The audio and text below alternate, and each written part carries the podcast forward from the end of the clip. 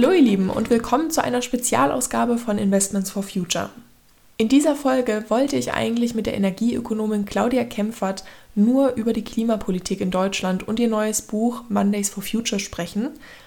Aber dann gab es wenige Tage vor dem Interview im Westen Deutschlands die heftigsten Überflutungen seit Jahrzehnten, bei denen mehr als 100 Menschen gestorben sind. Deswegen haben wir in diesem Interview auch über die Flutkatastrophe gesprochen und darüber, inwiefern die Klimapolitik Deutschlands damit auch zusammenhängt. Claudia Kempfert ist seit 2004 Leiterin der Abteilung Energie, Verkehr, Umwelt am Deutschen Institut für Energiewirtschaft, derzeit Professorin für Energiewirtschaft und Energiepolitik an der Leuphana Universität und seit 2016 Co-Vorsitzende im Sachverständigenrat für Umweltfragen. Sie ist außerdem ausgezeichnete Spitzenforscherin unter anderem von der Deutschen Forschungsgemeinschaft, der Helmholtz und der Leibniz Gesellschaft und sie berät regelmäßig Ministerinnen, Ministerien und Parteien auf Bundes- und Landesebene. Neben vielen weiteren Funktionen hat sie auch im Rahmen der High Level Group on Energy and Climate den damaligen EU-Kommissionspräsidenten José Manuel Barroso beraten. Welche Schritte nun für eine nachhaltigere Wirtschaft in Deutschland umgesetzt werden sollten, das hat sie mir im Interview erzählt und dabei wünsche ich euch nun viel Spaß. Ja, hallo Frau Professor Kempfert. Vielen Dank, dass Sie sich heute die Zeit genommen haben. Ja, hallo, danke für die Einladung. Ja, Sie sind äh, seit 2004 Leiterin der Abteilung Energie, Verkehr, Umwelt am Deutschen Institut für Wirtschaftsforschung und Professorin für Energiewirtschaft und Energiepolitik an der Leuphana Universität. Aber Sie beschäftigen sich auch vor allem in Ihrer Forschung mit der ökonomischen Bewertung von Klima-, Energie- und Verkehrspolitikstrategien. Und auf Ihrer Website sagten Sie, ähm, dass Sie sich vor allem damit beschäftigen, wie quantitative und computergestützte Modelle entwickelt werden können und vor allem mit der Frage, wie teuer denn die Zukunft wird. Und jetzt so die Frage an Sie, weil wir natürlich jetzt auch einen sehr traurigen Aufhänger haben mit der ähm, Hochwasserkatastrophe. Wie teuer wird denn die Zukunft? Wie teuer wird denn die Klimaanpassung beziehungsweise die Klimafolgen in Deutschland werden? Ja, also da, die Kosten des ähm, Nichthandelns sind ungleich größer als die Kosten des Handelns. Und das in der Tat haben wir in so vielen zahlreichen Studien äh, schon veröffentlicht äh, seit äh, 2004, dass doch äh, deutlich äh, wird und nicht nur wir, auch weltweite andere Studien im Rahmen des IPCC, Intergovernmental Panel of Climate Change oder auch ähm, der Stern-Bericht, äh, Lord Stern, ehemaliger Weltbank-Chef, äh, der äh, dort entsprechend Chefökonom, der auch äh, diese Studienergebnisse hervorgebracht hat. Es wird einfach sehr deutlich, wenn wir nichts tun, das sprich der ungebremste Klimawandel stattfindet und der eben auch zu extremen Wetterereignissen, extremen Klimaereignissen führt, wie wir tragischerweise jetzt aktuell leider in Deutschland auf so schreckliche Art und Weise erleben müssen, dann wird es sehr, sehr teuer. Und es, die Kosten des Handelns, das heißt investieren in Zukunftsmärkte, investieren äh, auch in äh, neue Bereiche, stärkt die Wirtschaft, weil man dadurch die Wettbewerbsfähigkeit stärkt, weil man Innovation Emissionen hervorbringt, weil man fossile Energiekosten äh, senkt und weil man auch neue äh, Beschäftigungseffekte hervorbringt, äh, neue Jobs generiert und all das ist volkswirtschaftlich enorm lohnend. Und äh, unsere Studien, genau wie viele andere auch, äh, haben dies äh, immer bestätigt und auch schon vor über 17 Jahren. Aber damals hat sich äh, niemand dafür, damit beschäftigt und heute wird es tragischerweise so aktuell und ähm, leider auch, weil wir eben nicht genügend gehandelt haben auf Seiten des Klimaschutzes. Das heißt auch aktive Emissionssenkung wird es immer teurer und deswegen müssen wir jetzt auch, äh, auch tragischerweise immer mehr Geld in die Hand nehmen, um uns auch anzupassen äh, an den Klimawandel durch Deichbau, durch entsprechende Vorsorgemaßnahmen. Dies gelingt in einem reichen Land wie Deutschland äh, durchaus, aber in anderen Ländern der Welt, äh, wo eben nicht diese äh, auch finanziellen Bedingungen vorherrschen in ärmeren Ländern, ist das nicht ohne weiteres äh, möglich und die sind eben schutzlos auch dem Klimawandel ausgesetzt. Und das ist äh, auch ein Thema der sozialen Gerechtigkeit und auch der Gerechtigkeit zwischen Industriestaaten und Schwellenländern oder Entwicklungsländern. Und da kommt eine ganze Menge zusammen. Also insofern äh, kann man das äh, schon zusammenfassen. Die Kosten äh, des äh, Handelns äh, sind deutlich geringer als die Kosten des Nichthandelns. Im Übrigen noch eine Nachbemerkung. Die vielen Forschungsergebnisse, auch die Modelle und auch alles, was damit zusammenhängt, sind immer im Rahmen eines hervorragenden Teams entstanden. Sehr viele sehr tolle Wissenschaftlerinnen und Wissenschaftler auch im Team haben daran gearbeitet. Insofern kann man auch viele Dinge äh, parallel äh, machen, auch dank eben dieser, dieses großartigen Teams. Ja, aber das ist äh, toll, dass Sie das nochmal hervorheben.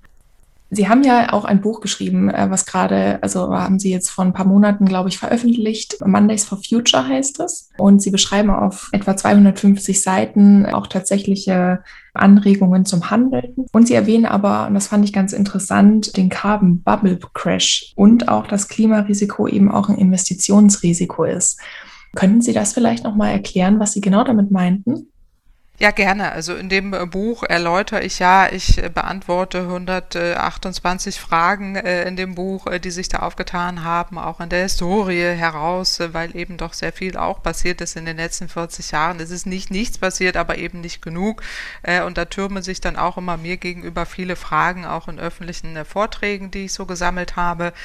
Und dazu gehört dann eben auch die Beantwortung der Finanzmärkte. Und deswegen habe ich da nochmal deutlich gemacht, dass es hochbrisant ist in einer Situation, in der wir uns jetzt befinden, äh, wo wir eben so lange zu untätig waren und die fossilen Kapitalströme weltweit ja noch sehr stark verzweigt sind und dazu führen, jetzt wenn wir Klimaschutz betreiben, dass sie abgewertet werden, also Stranded Investments, Stranded Assets, also allein die Abwertung eben auch des fossilen äh, Kapitals ist die sogenannte Möglichkeit eines äh, einer Finanz eines Finanzcrashes oder auch eben diese Carbon Bubble, die zu platzen droht, also eine latente Überbewertung eben all dieser Werte noch und auch äh, der noch immer stattfindenden Investitionen in fossile Kapitalmärkte, die all das eben zu so einer Schieflage führen. Und deswegen ist es so wichtig, dass man jetzt umsteuert. Und hier hat die Finanzbranche zwei wesentliche Aufgaben. Das eine ist, für Transparenz zu sorgen, also auch wirklich eine Ausweisung und Transparenzpflicht äh, für die Finanzinstitutionen, für alle Finanzakteure, wie viel Klimarisiken in ihren Portfolios, in den Papieren überall drin sind äh, und welche Finanzrisiken damit auch äh, verbunden sind, eben mit diesem fossilen Kapital.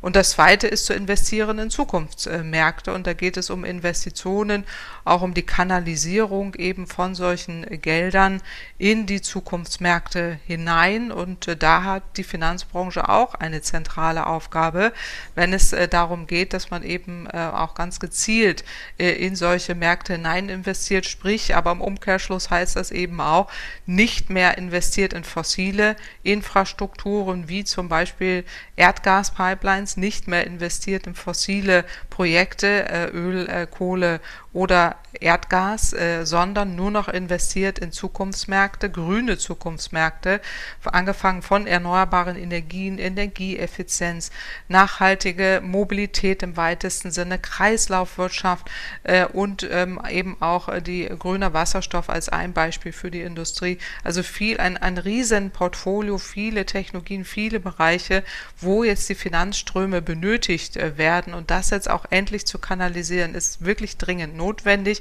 Wir haben jetzt einen Rahmen auch im, in Europa durch die EU-Taxonomie, wo man auch erste gute Ansätze endlich äh, mal bekommt und wo man äh, eben diesen Zweiklang, also Transparenzpflicht, Ausweisung von Klimarisiken äh, und eben auch Sichtbarmachung der Carbon Bubble oder CO2-Risiken und eben das andere, die Investitionen in die Zukunftsmärkte auch wirklich aktiv angeht. Das ist so wichtig.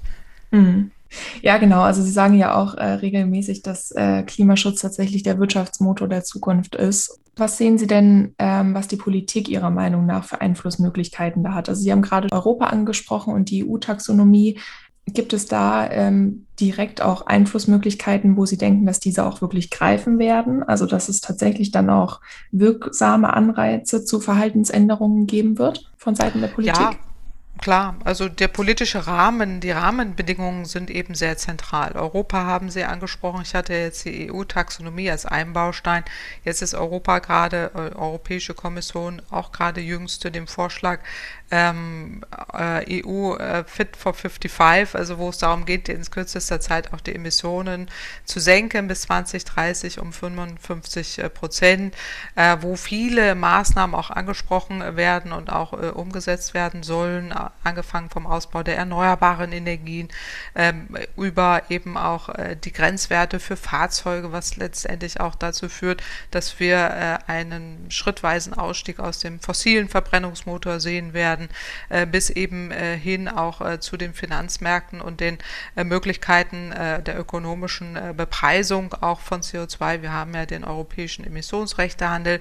Dieser soll jetzt ergänzt werden, nicht erweitert, sondern ergänzt eben auch für, um CO2-Preise für ähm, die Sektoren Wärme äh, und äh, oder Gebäudeenergie und äh, Verkehr, wo es dann darum geht, Heiz- und ähm, Tankstoffe, also Brennstoffe und äh, Diesel und Benzin äh, zu verteuern. Auf der anderen Seite, dass die Einnahmen, die es daraus äh, gibt, dann auch zurückzugeben über einen Sozialfonds, um auch jetzt in einkommensschwachen Ländern, Haushalten zu helfen bei dieser Transformation. Da sind viele Punkte drin, die ja zeigen, wie umfassend auch ein Ra Maßnahmenpaket sein kann, bis eben auch hin zur Wirtschaftsförderung von äh, neuen äh, Technologien, beispielsweise die Transformation der Industrie hin zu, grünen, zu grünem Wasserstoff als ein Beispiel, das auch zu finanzieren. Auch das ist der Teil eben einer solchen Lösung. Also insofern der Rahmen, die politischen Rahmenbedingungen sind äh, zentral. Aber um dahin zu kommen, diesen Rahmen so zu stecken, wie wir ihn eigentlich brauchen,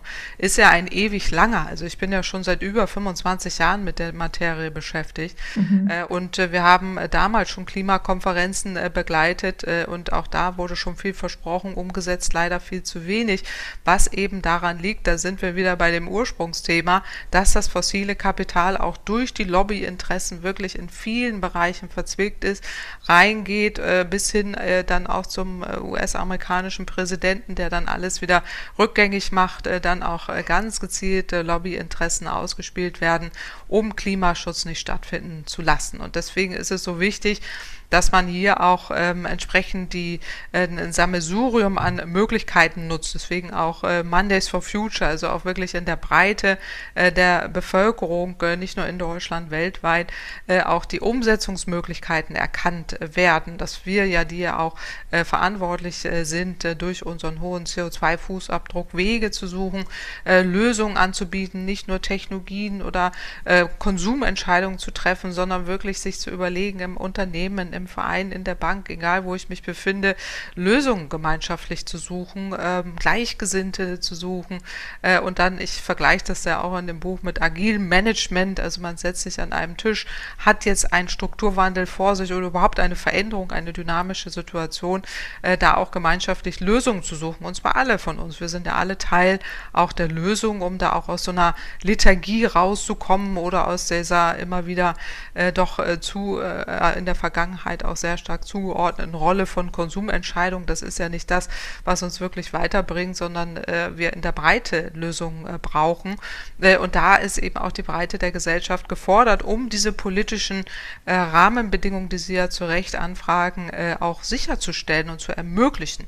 Äh, und das ist die, die große Aufgabe, um da auch jenseits eben von diesen sehr dominanten Lobbyinteressen Wege zu finden, diese auch mitzunehmen und gemeinschaftlich dann mit den Unternehmen, auch mit denjenigen, diejenigen, die da äh, Struktur, diese, diese Strukturveränderung ja mittragen äh, müssen, äh, Wege zu finden und rauszukommen, eben auch aus diesen Schützengräben, äh, wo man sich da verschanzt hat, die Lobbyisten, Fossil-Lobbyisten, äh, die das alles nicht wollten äh, und jetzt eben die Zivilgesellschaft bis hin zu Fridays for Future, die auch Veränderungen einfordern und dann Gerichtsurteile auch erwirken, damit dies endlich geschieht, damit die Politik auch die Handhabe hat, gemeinschaftlich Lösungen zu erarbeiten. Das ist ein schwieriger Austausch Austarierungsprozess, aber wir kommen dann nur weiter, indem wir tatsächlich auch gemeinschaftlich Lösungen suchen und auch umsetzen. Mhm. Ja. Glauben Sie, dass es, ähm, also momentan sieht es ja auch gar nicht so schlecht aus für die Grünen, dass die eventuell auch an die äh, mitregieren können. Ähm, glauben Sie, dass das was ändern würde? Also Ein, also jetzt gerade vor den aktuellen Entwicklungen durch diese schreckliche Hochwasserkatastrophe äh, bin ich, ich war es vorher schon der Meinung, aber jetzt noch mehr der Meinung, äh, und man sieht es ja auch schon, dass äh, dieses ein Klimawahlkampf wird und auch alle Parteien gefordert sind, Lösungen anzubieten. Und man sieht jetzt schon in den Diskussionen, dass es da auch zu Nachschärfungen kommen wird. Nicht nur der jetzt agierenden politischen Parteien, sondern aller Parteien. Ich würde sagen, fast aller Parteien Zahlen bis auf eine. Äh, und äh, diese Entwicklung äh, wird dazu führen, dass unabhängig davon, wer jetzt im Kanzleramt Mehrheiten hat, ein ambitioniertes Klimaprogramm, durchaus die Wahrscheinlichkeit gestiegen ist, dass wir dieses nicht nur diskutieren, sondern auch umsetzen können mit einer Regierungskonstellation, egal wie sie letztendlich aussieht, mit unterschiedlichen Nuancen. Das Thema ist im Wahlkampf angekommen und keine Partei kommt mehr dran vorbei, wirklich auch Antworten zu liefern, die die Menschen zufriedenstellen. Und äh, da sind die Grünen ganz sicher Wegbereiter, sie sind auch Trendsetter, weil es ihr ureigenstes äh, Thema ist. Und äh, vor dieser schrecklichen Hochwasserkatastrophe hätte ich diese Frage anders beantwortet. Da hätte ich gesagt, ja, die Grünen sind wichtig, äh, egal in welcher Konstellation das. Wenn sie dabei sind, können sie auch ähm, dieses Thema stärker besetzen und auch darauf hinwirken. Man sieht aber auch in vielen Landesregierungen, wo, die wo dann Grüne auch mit dabei sind, die dann teilweise eben nicht die Durchschlagskraft haben, dass es dann doch wieder teilweise versickert oder eben nicht so umgesetzt wird, wie man es eigentlich äh, bräuchte. Und umgekehrt, da wo die Grünen äh, stark sind, passiert auch was. Das ist schon richtig. Aber jetzt würde ich sagen, sind tatsächlich alle Parteien dabei. Äh, und sie werden, wir werden auch, äh, bin ich mir ziemlich sicher, man sah schon an den ersten Reaktionen auch so einen Überbietungswettbewerb jetzt an Ideen sehen. Endlich, mhm. ich freue mich darüber riesig, äh, weil diese Debatte haben wir schlichtweg die letzten 15 Jahre nie geführt. Wir haben uns da schlichtweg auch aus der Verantwortung gestohlen, auch aufgrund von gezielten Kampagnen, auch das muss man immer wieder thematisieren, ähm, derjenigen, die dieses gar nicht wollen und uns da ablenken mit irgendwelchen Zweifel, Diskussionen, den Klimawandel gibt es nicht und es funktioniert alles nicht, das können wir nicht, kostet alles Mögliche, kostet der Wirtschaft äh, und nie äh, den Nutzen eben von Klimaschutz äh, thematisiert haben. Und der wird jetzt endlich sichtbar und darüber können wir jetzt endlich debattieren, auch um äh, kluge Wege, wie wir da hinkommen, auch gemeinschaftlich hinkommen. Im Übrigen wird es auch nochmal, wenn Deutschland jetzt diese Debatte so ernsthaft führt, auch dazu führen, unabhängig davon, wer am, äh, da im Herbst im Kanzleramt sitzt, äh, dazu führen, dass wir in Europa eine starke Stimme haben werden dieses Themas gegenüber. Wir haben im Herbst auch noch die UN-Klimakonferenz COP26 in Glasgow. Mhm. Auch da wird Deutschland, wird Europa jetzt auch mit diesem Fit for 55 ein Riesenthema mitbringen. Wir haben den US-amerikanischen Präsidenten. Also es gibt einige Zeichen dafür, äh, dass es jetzt in die richtige Richtung mal umschwenkt, wo auch immer wir da am Ende landen werden. Aber es schwenkt jetzt mal in eine Richtung um, die uns äh, optimistischer äh, werden lassen sollte und wo wir jetzt aber auch alle gefordert sind, uns da jetzt nicht wieder zu verheddern in diesen ewig rückwärtsgewandten Diskussionen. Äh, und äh, alles soll so bleiben wie bisher. Wir äh, zeigen immer weiter, wie schon in meinen ersten Büchern, mit dem Finger auf andere, habe ich mal damals vor 15 Jahren genannt, dieses Klimakarussell, wir zeigen immer nur auf andere, kommen aus diesem Kreisel nicht raus. Und da können wir jetzt endlich mal rauskommen, ganz im Sinne von Mondays for Future, lasst uns hinsetzen, lasst uns gemeinschaftlich überlegen äh, und auf Wege Wege finden und, und alle sind gefordert, da die Ärmel hochzukrempeln und mitzumachen. Ja, und auch juristisch äh, sind wir jetzt natürlich auch im Zugzwang aufgrund des Urteils des Bundesverfassungsgerichts von April 2021 bezüglich des deutschen Klimaschutzgesetzes. Und da, da hat das Urteil natürlich auch ganz viel verändert. Ganz genau. Und äh, nicht nur in Deutschland, aber das, das, Urteil ist sicherlich bahnbrechend, das ist auch wegweisend, es wird auch äh, Nachahmer finden, auch weltweit, äh, aber auch in anderen Ländern. Wir sehen ähnliche Gerichtsurteile in Australien, wir sehen ein Urteil in äh, Holland gegen Shell äh, und anderen äh, und andere sind anhängig. Also man wird ähnliche Urteile weltweit sehen, was aber letztendlich nicht an den Gerichten liegt oder an der, was ja unterstellt wird, Gerichte machen jetzt Klimapolitik, sondern Gerichte fordern nur das ein, wofür wir uns ohnehin verpflichtet haben. Das ist ein großes Missverständnis. Wir haben das Paris-Abkommen unterzeichnet, wir haben uns schon, schon früher zu Klimaschutz äh, entschlossen und auch beschlossen äh, und haben es eben unzureichend umgesetzt. Und das fordert die Jugend zu Recht ein. Sie fordert ja nur ein, dass Gesetze eingehalten werden. Und das ist schon schlimm genug äh, aus mhm. meiner Sicht, dass das so sein muss. Äh, also jeder, der vor Gericht steht, äh, schrecklicherweise weiß, äh, dass äh, wenn man Gesetze nicht einhält äh, und sich da strafbar macht in irgendeiner Form oder sich eben da in irgendeiner Form nicht dran gehalten hat, wie auch immer es geahndet wird, ist gefordert, das zu ändern. und nur das machen jetzt die Gerichte, denn weltweit haben sich die Länder zu diesen Vereinbarungen verpflichtet. Und dass ähm, da jetzt Schritte kommen müssen, ist gar keine Frage. Auch Deutschland hat ja schon reagiert. Äh, in anderen Ländern wird man es ähnlich sehen. Auch äh, Shell, ähm, äh, auch ein interessanter Konzern, der hat auch schon vor 15 Jahren angekündigt, äh, klimaneutral zu werden äh, und äh, da in der Umsetzung dann doch einiges an ähm, nicht so umgesetzt, wie es eigentlich angekündigt war. Auch da gibt es jetzt eine Korrektur. Also man sieht ja schon auch, es wissen ja auch eigentlich alle, das, was mhm. passieren muss. Wir sind jetzt an so einem Punkt, wo das überschritten wird, dass wir das leugnen nicht mehr, dass das nicht mehr durchgeht und wir sind an einem Punkt des Handelns und das wissen auch alle und alle wissen eigentlich auch wie, aber haben eben sehr lange da an den Vergangenheitsdiskussionen festgehangen und jetzt gibt man einen Ausweg. Das ist ja auch eine riesen Chance, das ist ja für alle festgefahrenen Konfliktgespräche immer ein Ausweg im Alltag wie im großen Ganzen auch äh, dass man Wege des äh, Auswegs sucht äh, und die gibt es jetzt und Möglichkeiten des Handelns. Und da sehe ich jetzt eine Riesenchance, dass wir vorwärts kommen. Genau. Haben Sie abschließend vielleicht noch Lessons learned für jede oder jeden von uns, wie man sich einbringen kann, ähm, wie man vielleicht ja mitarbeiten kann bei diesem Thema? Genau, also ist meine Herzensangelegenheit, Mondays for Future. Ich gebe 53 Tipps äh, in dem Buch. Es hätten auch 153 sein können, aber jetzt mal äh, drei rausgegriffen. Jetzt äh, für die aktuelle, äh, für, das, für den Abschluss hier unseres Gesprächs äh, ist eben genau das, was ich gerade schon geschildert habe. Bring dich ein, egal an welcher Stelle. Such Lösungen im Verein, in der Schule, äh, Gleichgesinnte suchen, Lösungswege erarbeiten, sich hinzusetzen, Aufgaben verteilen und einfach machen. so, das ist das eine. das zweite ist, äh, was ich immer wieder vorschlage, äh, ist, äh, fordere Transparenz ein, Kostentransparenz, aber auch Transparenz der Emissionen, äh, egal wo, äh, ob beim Abgeordneten, bei der Bank äh, oder wo auch immer, frage nach und schaffe auch über konkrete Anfragen eben eine Transparenz ein, wie viele Emissionen werden verbraucht, wie sieht es denn auch aus mit indirekten fossilen Subventionen, die gibt es übrigens auch häufig, auch in einigen Unternehmen und da einfach mal auch die Transparenz ein einzufordern. Äh, und äh, das äh, Dritte, was ich sehr wichtig finde, ist einfach auch, ähm, werde Anwältin der Zukunft. Also egal wie alt man ist, es muss ja nicht die Jugend der Anwalt der Zukunft sein, sondern wir alle.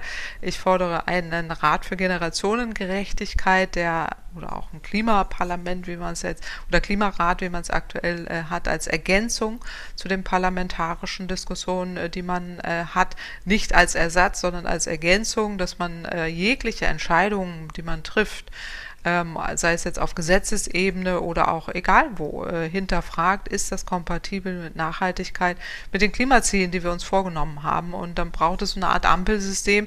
Äh, ja, nein, äh, okay, äh, grün geht durch, die anderen äh, werden nochmal zurückgestellt und äh, man muss nachbessern, dass man auch solche Prozesse hat und dieser Rat für Generationengerechtigkeit, Anwalt der Zukunft, wie auch immer man es nennen mag, muss eben auch alle Interessen wahren, auch der noch zu auf die Welt zu kommenden Menschen. Äh, und um die geht es hier, was wir hier gerade machen. Es ist so viel größer als wir selbst, aber wir sind eben Teil auch äh, der Lösung. Und dafür werbe ich sehr stark und dann nicht in Angst und Lethargie zu verfallen, sondern wirklich nach vorne zu gehen und gemeinschaftlich zu handeln. Super, klasse, sehr interessant. Äh, ja, dann hoffen wir mal, dass der Rat äh, bald umgesetzt wird äh, und tatsächlich aktiv werden kann.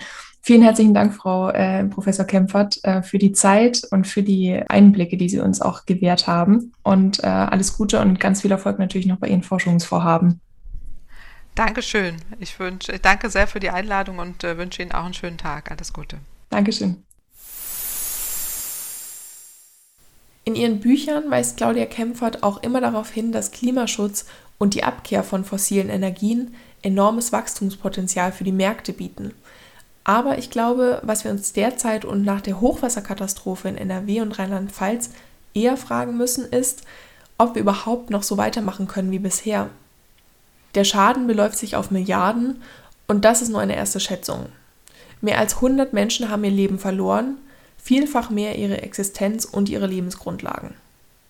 Claudia Kempfert hat in einer Talkrunde bei Malbrit Illner davon gesprochen, dass die Politik und wir den Turbo einlegen müssen. Wir müssen also jetzt begreifen, dass wir etwas verändern müssen und Klimaanpassungsmaßnahmen vornehmen müssen. Das bezieht sich sowohl auf die Maßnahmen oder eben die fehlenden Maßnahmen der Bundesregierung, aber es bezieht sich auch auf uns alle.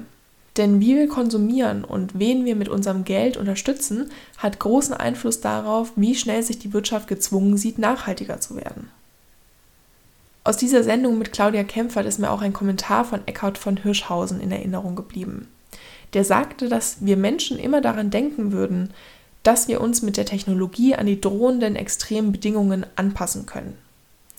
Aber tatsächlich könnten wir das nicht, denn an extremste Temperaturen und Überschwemmungen, an Tsunamis und alle anderen Extremwetterereignisse können wir uns eben nicht oder nur schwer anpassen. Also legen wir den Turbo ein, jede und jeder für sich, mit nachhaltigerem Konsum und einer nachhaltigen Geldanlage und mit einer Wahl im September, die mitentscheidet, wie schnell wir unsere Klimaziele erreichen werden. Folgt dem Podcast auch gerne auf Instagram und Facebook für mehr Inhalte zu nachhaltiger Geldanlage und zu nachhaltigem Mindset. Meldet euch auch gerne, falls ihr Anregungen oder Themenwünsche habt und falls der Podcast euch gefällt, empfehlt ihn auch gerne weiter. Bis zur nächsten Folge am 1. September wünsche ich euch noch einen schönen und erholsamen Sommer. Genießt die Sonne und hoffentlich ein bisschen Auszeit vom Alltag. Bis dahin.